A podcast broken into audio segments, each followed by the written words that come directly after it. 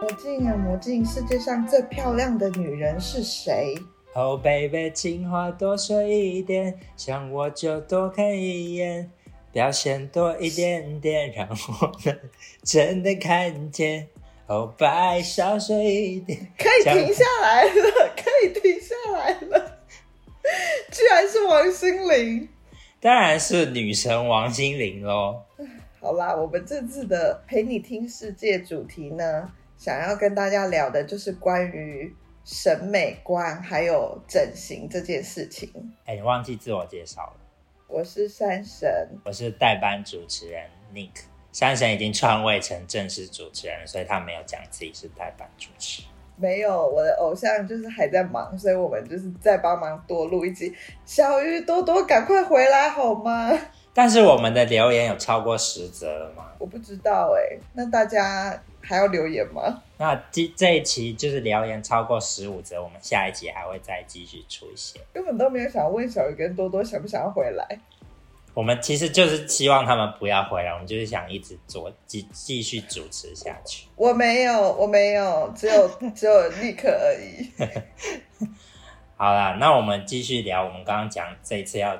跟大家聊的主题好了，哎，山神，我想先问你一个问题，请说。你有尝试过什么方式让自己变漂亮？蛮多的耶，毕竟女孩子就是就是会有很多要注意的小细节啊，所以可能从化妆，然后穿衣打扮这些，甚至我还有去种过睫毛，然后雾眉。那你是会买很贵的化妆品的那种？曾经有过哎、欸，就是会想要追求现在流行的颜色啊，什么干燥玫瑰色啊这种。等一下，你讲的这个应该也是已经是十年前了。干燥玫瑰色流行已经十年前了，但对不起，我真的已经放弃了打扮这件事情，所以我现在不太知道现在最流行的是什么。毕竟我上次戴个发箍都被公司的人笑成这样，因为你平常不会打扮，你那天突然打扮，别人就会想说发生什么事。因为我曾经有就是想说今天稍微打扮一下，穿个洋装好了，殊不知小孩看到我就说：“珊珊，你干嘛穿这样？你怀孕了吗？” 然后我心想说：“你们懂什么？这就是洋装，one piece，OK？” 好啦，感觉好像女生。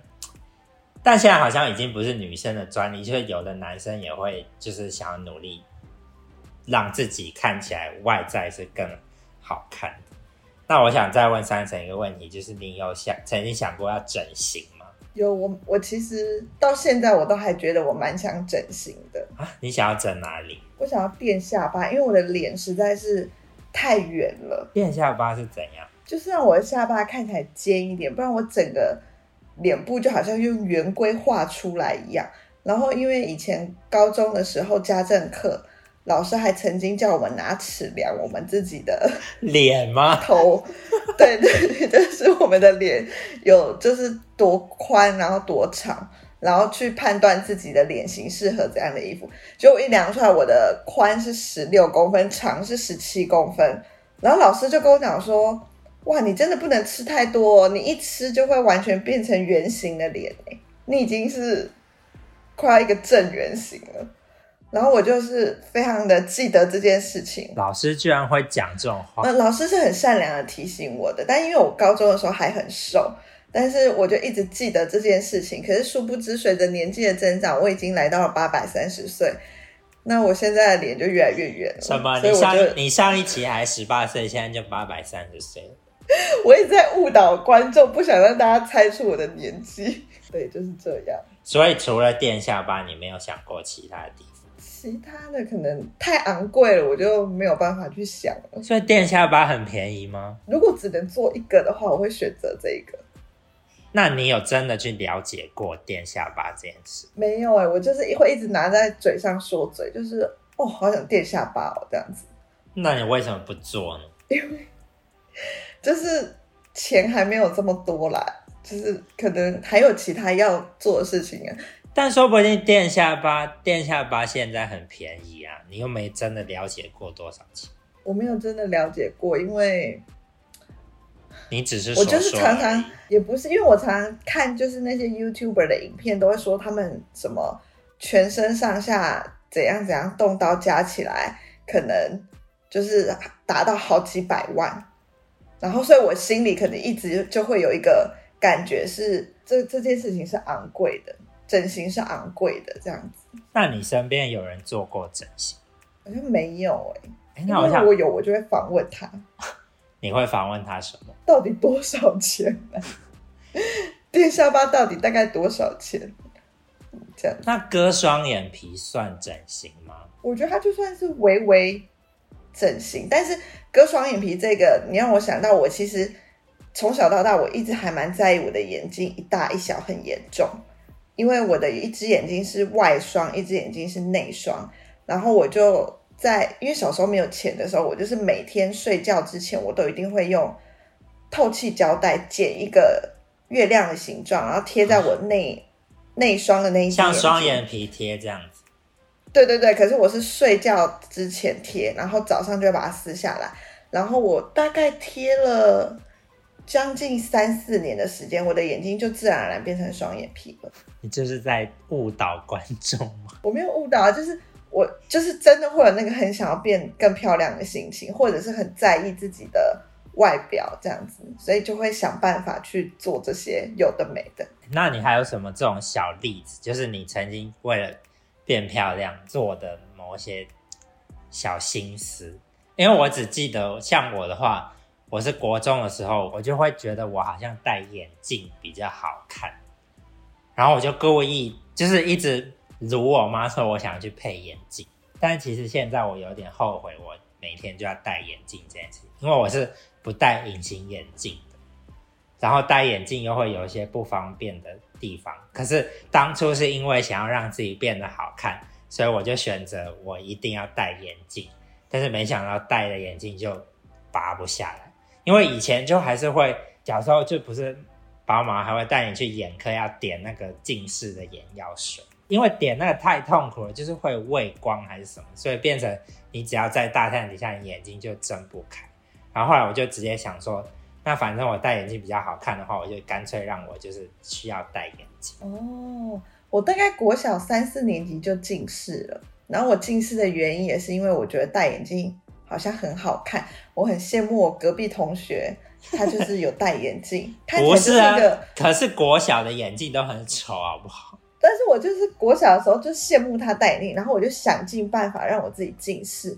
可是呢，一开始一两百度的时候戴，我真的觉得还不错。后来渐渐体会到戴眼镜的麻烦、痛苦，对，然后再来就是近视是会逐年增加，然后所以当你近视到四五百度，甚至到呃六七百度之后，你戴眼镜就会变得很丑，因为会有一个缩小的效果。你戴上眼镜之后，眼睛反而变小了。然后我就悔不当初，所以我我跟你相反，我就是我就是后来到了六年级的时候，我就开始会存零用钱去买隐形眼镜。但你会，那你会想做镭射吗？不会耶，因为我现在戴隐形眼镜已经很习惯了，所以现在隐形眼镜都出的很漂亮，甚至还有那种不同颜色的。对，所以我就是一直戴隐形眼镜，还会享受那种。换不同颜色的隐形眼镜的快感，这个应该也算是想要让自己变得更漂亮的其中一个。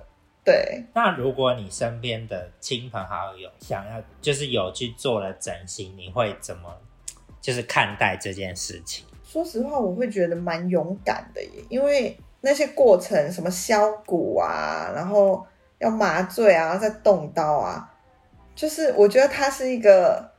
需要提起一点勇气才有办法去执行的事情，所以我虽然很想垫下巴，但是我真的也都只是说说而已。可是你不会觉得他们是自讨苦吃，因为是他们自己决定要做这件事。他们决定要做这件事情，可是他也没有影响到我啊。不是啊，我一说，因为你你觉得他们很勇敢，对啊，但是他们又不是因为什么，他们是因为自己做了这件事情才要承受。那些东西，你觉得这样也是勇敢？我觉得是啊，因为，嗯，对我来讲，我会觉得，呃，想要不管是用怎样的手段去让自己变得更漂亮这件事情，就是因为可能他的他觉得的漂亮跟我不太一样，所以他会觉得他想要更靠近他觉得漂亮的样子，所以他去做这个决定，然后也付诸行动。那如果他这么做是因为别人跟他讲说他怎么样才比较漂亮？如果是这样子的话，我觉得就会很重要，需要先停下来想一想，这真的是你自己想成为的样子吗？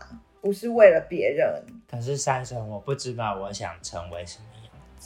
如果现在还不知道，我觉得就不一定要急着现在找答案，可能可以再放久一点，等到你真的确定做这件事情不会后悔了，你再去做，我觉得会更好。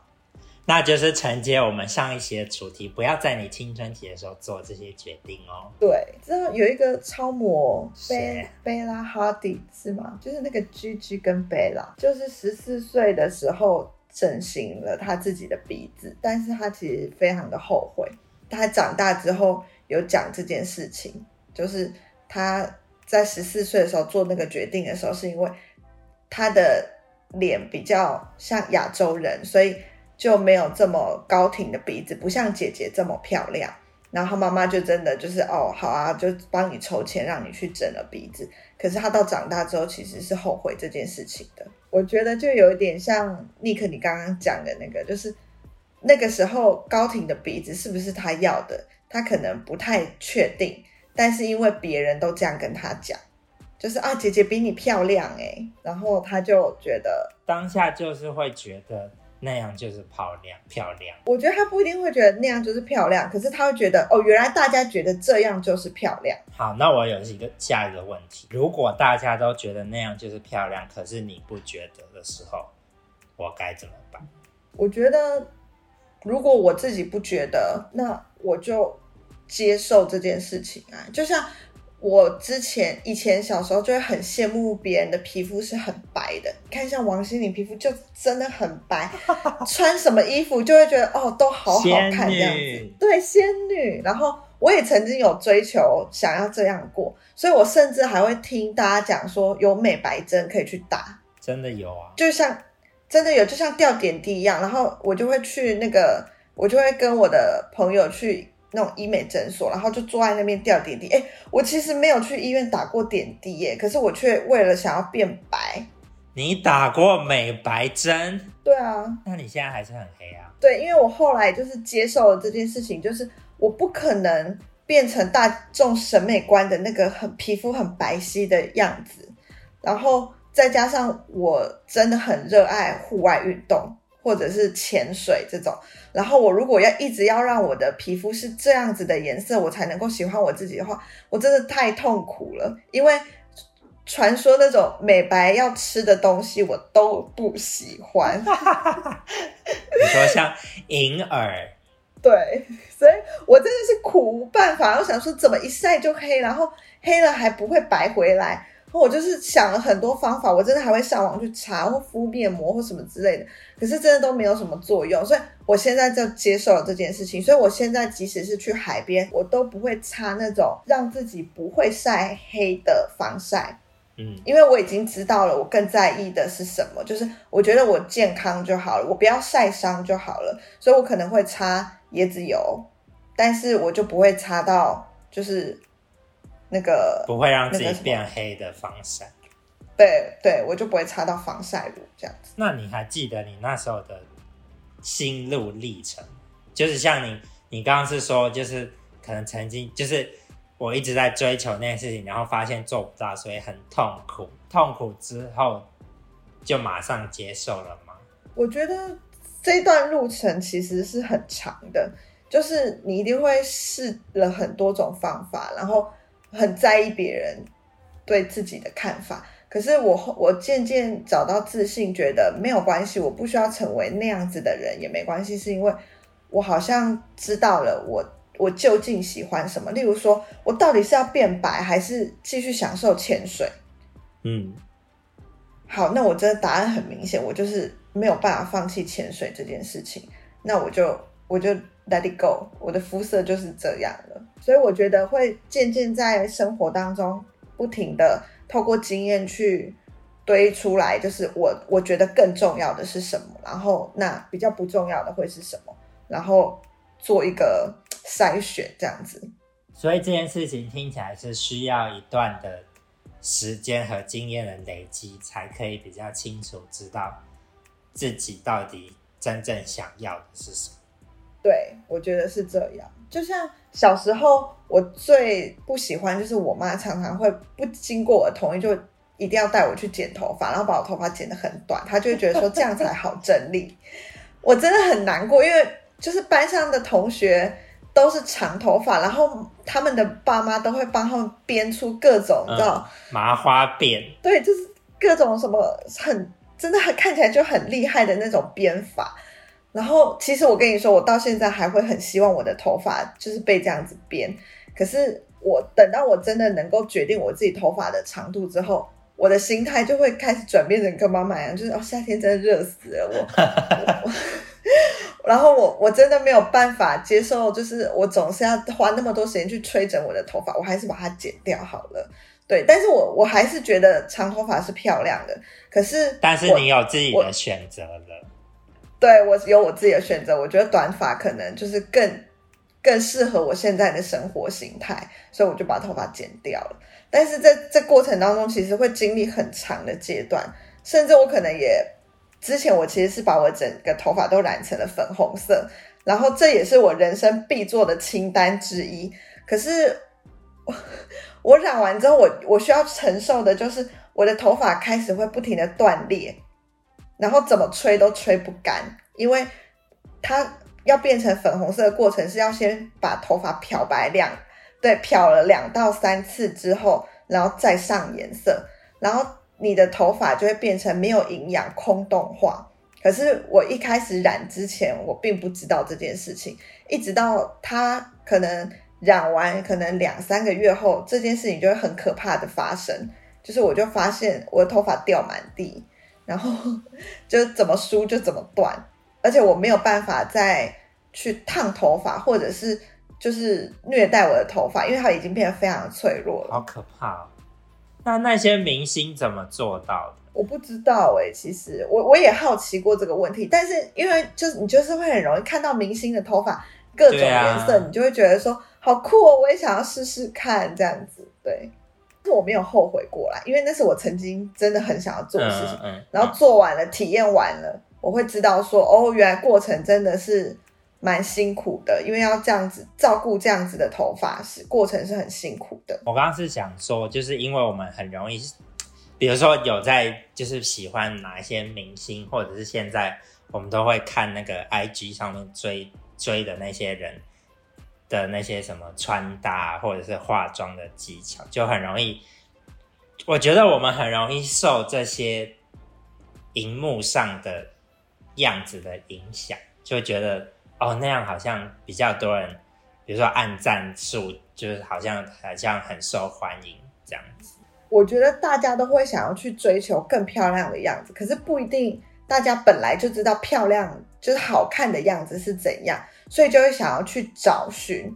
所以我觉得看 IG 啊，或者是就是网络上那些大家都怎么穿搭、怎么打扮，或者是大家觉得漂亮的人长怎样，这种我觉得都是在。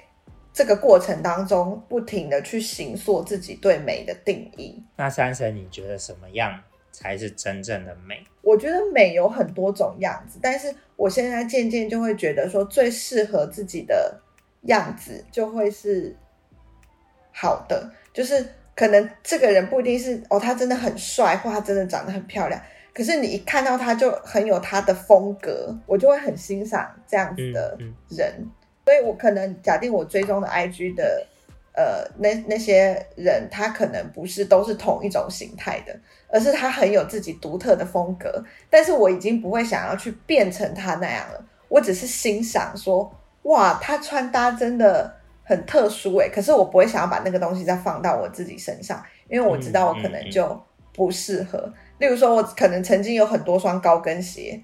但是我已经完全都不会再穿了，因为我知道这个东西就不适合我。所以我觉得好像就是还是适合自己的才是就是最美的样子。对啊，那宁可你呢？你觉得怎样才是美？我吗？我现在会觉得就是自然的状态最美。就像有的人他可能他不想要变老，所以你有我们现在不是很容易看到那种可能就是很老的人，可是他又要去做整形，什么打玻尿酸，然后让自己看起来都没有皱纹。然后我就会觉得那根本就不是老的样子。就是你为什么？就是我们是可以接受自己慢慢变老这件事情，然后就让身体自然的反应，就是你老了就是。那样啊，就是就像你刚刚说的，就是去接受它，我觉得那样就是美。但是如果你硬要让自己看起来都没有皱纹，然后就不自然的状态，我就觉得那个不是美的样子。可是如果他觉得美的样子就真的是没有皱纹，那可以吗？可以啊，但是我不想要变成那样。哦，你会欣赏？哎，我今天鱼尾纹又多了一些，这样子。就我觉得。那是就是时间留下的痕迹，就比如说像我以前，我不知道大家会不会这样想，但是我觉得我还蛮奇怪。就比如说，有的人就不不想要在身上留疤还是什么，就你难免会摔倒或者是不小心留下那个疤痕，但是我就会我不会刻意去，不是有的人还会要什么有那种淡疤、镭射除疤之类的，对。但是我就觉得那是我曾经发生过一件事情，我就想要把一个光荣的印记之类，就是我不会特别想要把它弄掉，还是什么？因为我觉得那就是自然而然发生的事情。哦，你这样想，我觉得也蛮特别的，因为我我觉得像疤痕这种东西，可能就会是看它长在哪边，就是如果说在脸上啊。或者是，可是你不觉得脸上有疤也很帅吗？刀疤男之类的，但可能女生不一样。嗯、对，我觉得大众对于女生的审美观就会比较比较严格。对，你有觉得吗？我有觉得啊，但是其实我觉得男生现在也慢慢有人对，也不是有人，就是慢慢对男生也会有很严格的要求。比如说，就是可能现在普遍来说，就是觉得要。可能壮啊，然后有一点肌肉线条的男生才会比较受欢迎。哦，真的哦。但是因为我的理想型是瘦到快要断掉的男生，然后皮肤白到像吸血鬼。吸血鬼。那所以《暮光之城》曾经是你的梦中情人。他的剧情我看不下去，但是男主角那种就是白到就是对对对，的确是我会曾经想要追求的那个理想型。但他没有瘦到快要断掉。啊，那，那你应该很喜欢韩国那些有有某一部分的韩流明星。对，我就会欣赏说，哇，他真的是瘦到快要断掉，而且又白到像吸血鬼这样子。瘦到快断掉。大家可能会对于整形这件事情的看法，就是有人会觉得说，整形到老了有副作用会很可怕吧，或者是自然就好啦，为什么不可以欣赏自然自己？就是我觉得这个就像 Nick 你刚刚说的嘛，嗯、对。然后我自己会觉得整形蛮 OK 的，是因为就是可能这些人只是想要更靠近自己喜欢的样子，然后再来就是世界上就真的是好看更吃香啊，你觉得吗？对呀、啊。然后那些嗯、呃、可能长得不好看的人，大家要攻击他们；长得好，他把它整成漂亮之后，大家还是要攻击他们。就是我觉得这件事情就很奇怪。但我有一个疑问，就是为什么大家对于好看是有一个标准？就是这个标准从哪里来的？就是为什么我们会知道怎么样的人就是长得比较好看？你不觉得很神奇吗？我也觉得蛮神奇，而且还会有那个排名，就是什么世界评选，就是百大美女，然后可能谁就会上榜啊，像林志玲就会上榜啊之类的。然后那到底？是谁选出来？评审是谁？就是为什么那样子就是美的？就是这一套标准是谁？就是好像大家会有一个不约而同的默契，但是这个默契是怎么来的，就没有人知道。我我觉得是一整个大环境形塑出来的。就例如说，可能以前在非洲的部落里面，他们是脖子越长的女生越漂亮。所以他们都要戴那个把脖子撑开来的那个东西。对，对，因为他们就是每年加一个，所以他可能已经三十五岁，他就有三十五个颈圈，他的脖子就会越来越长，所以到五十岁，他可能就有五十个颈圈哦。那他颈圈拿下来长什么样子？就会像长，好可怕，长颈腰不能拿下来，因为他会，他可能会有生命危险，这是真的。因为为什么？因为因为他的脖子越来越长了，但是拿掉之后，没他的脊椎可能是没有办法支撑那个这么长的脖子。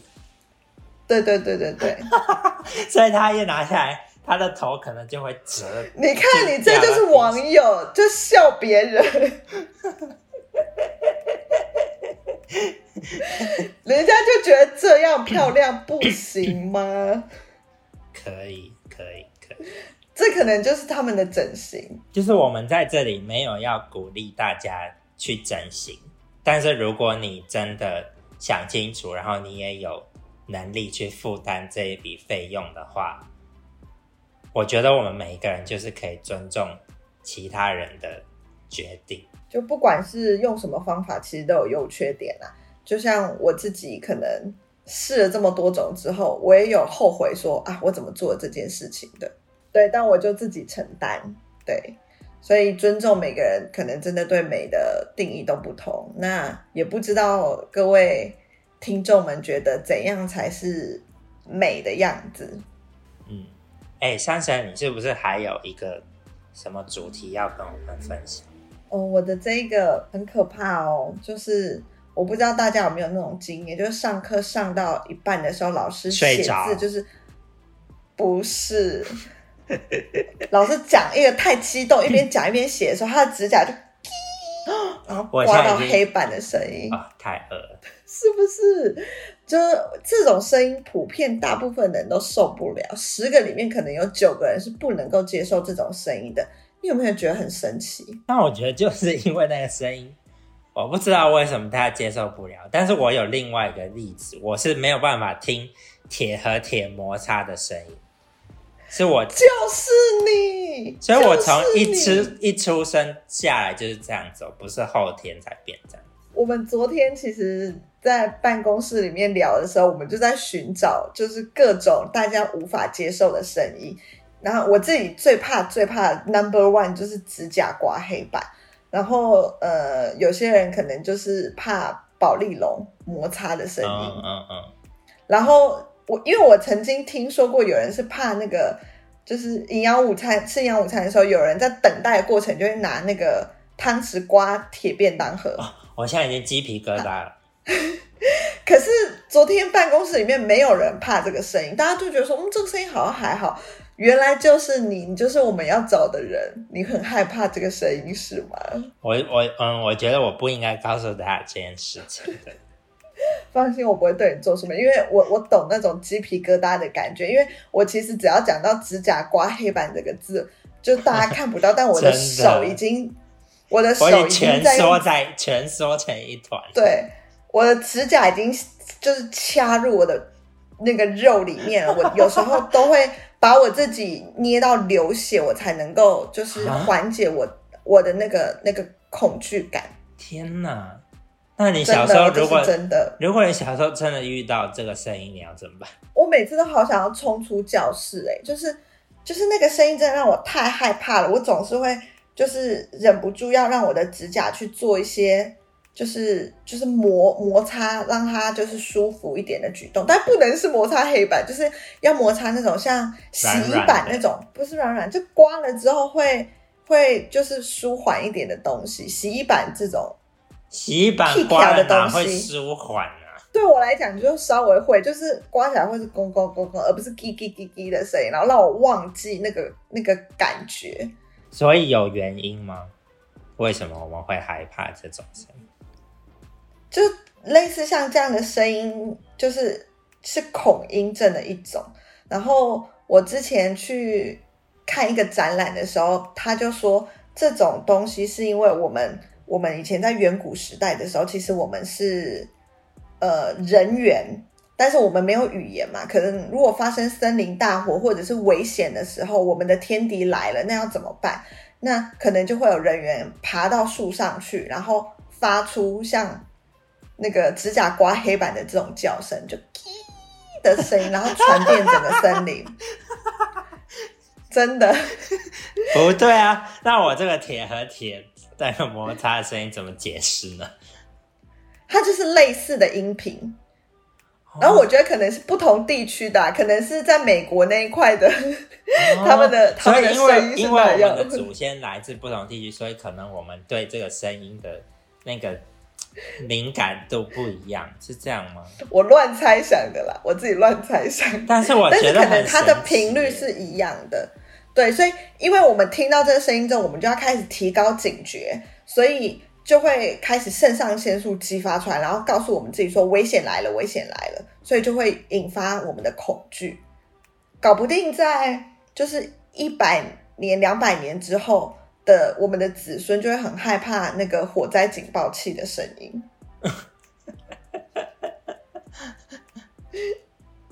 哎、欸，但是我的，但我还是觉得很神奇，所以这件事情就是存在在我们基因里面的。对，因为你刚刚有，你刚刚自己都讲啦，就是这是天生的，你生下来就这样，所、啊、所以它不是后天造成的。这种这种恐惧叫做非理性恐惧，就是你没有办法用理性去看待它。然后类似的恐惧其实还有很多，你可以听看看你中几个哦。密集恐惧症，我还好。幽幽闭恐惧症，我也还好。细菌恐惧症。它俗称洁癖。等一下，那细菌恐惧症的人在就是这个 COVID-19 的时代，他不是直接死掉？他就会非常焦虑，他出门就会很焦虑。你就看他拿酒精一直喷，一直喷，然后回来就一直洗手，一直洗手。那这是有点像强迫症，有一点就有一点类似，因为他他的恐惧已经超越了理性，所以他就没有办法那个，就有一些可能就是要去。就是看心理医生的，对，所以可能像惧高症，或者是有人是怕黑、怕蛇、怕虫这种，可能都是一样的原因。他可能是不知道为什么他天生就是这样。那这些也是存在在我们基因的意思吗？这我就不知道了。但是可能就是有些人也会怕海，就是虽然我很喜欢潜水，但是可能有些人就是。觉得水是深不见底的那种恐惧感，他是没有办法靠近海边的，他会觉得很可怕。所以可能有些人就是会这样，有些恐惧平常不会对生活造成太大的困扰，但是有一些严重起来是会真的会心悸，然后冒汗，然后很恐慌的的那种症状，嗯嗯、对。所以刚刚 Nick 你就跟我讲说不应该告诉我，就害怕我下次可能那个不会，因为我尊重这这就是你害怕的东西，我不会当成玩笑去吓你的。啊。但是我知道你害怕这个黑板的声音之后，我就很想在你面前做这件事情。你怎么会这么缺德？好，那欢迎大家也和哎，你要讲什么？我说我不怕，因为我觉得办公室就是八九个人都是害怕这个，你一弄，大家就会群起攻愤你。对，因为这真的中标率太高了。好啦，那欢迎大家来和我们分享以上我们讲过的这些大家会害怕非理性恐惧。对，对你你你中了几个？没错没错。下期再见喽，拜拜，拜拜。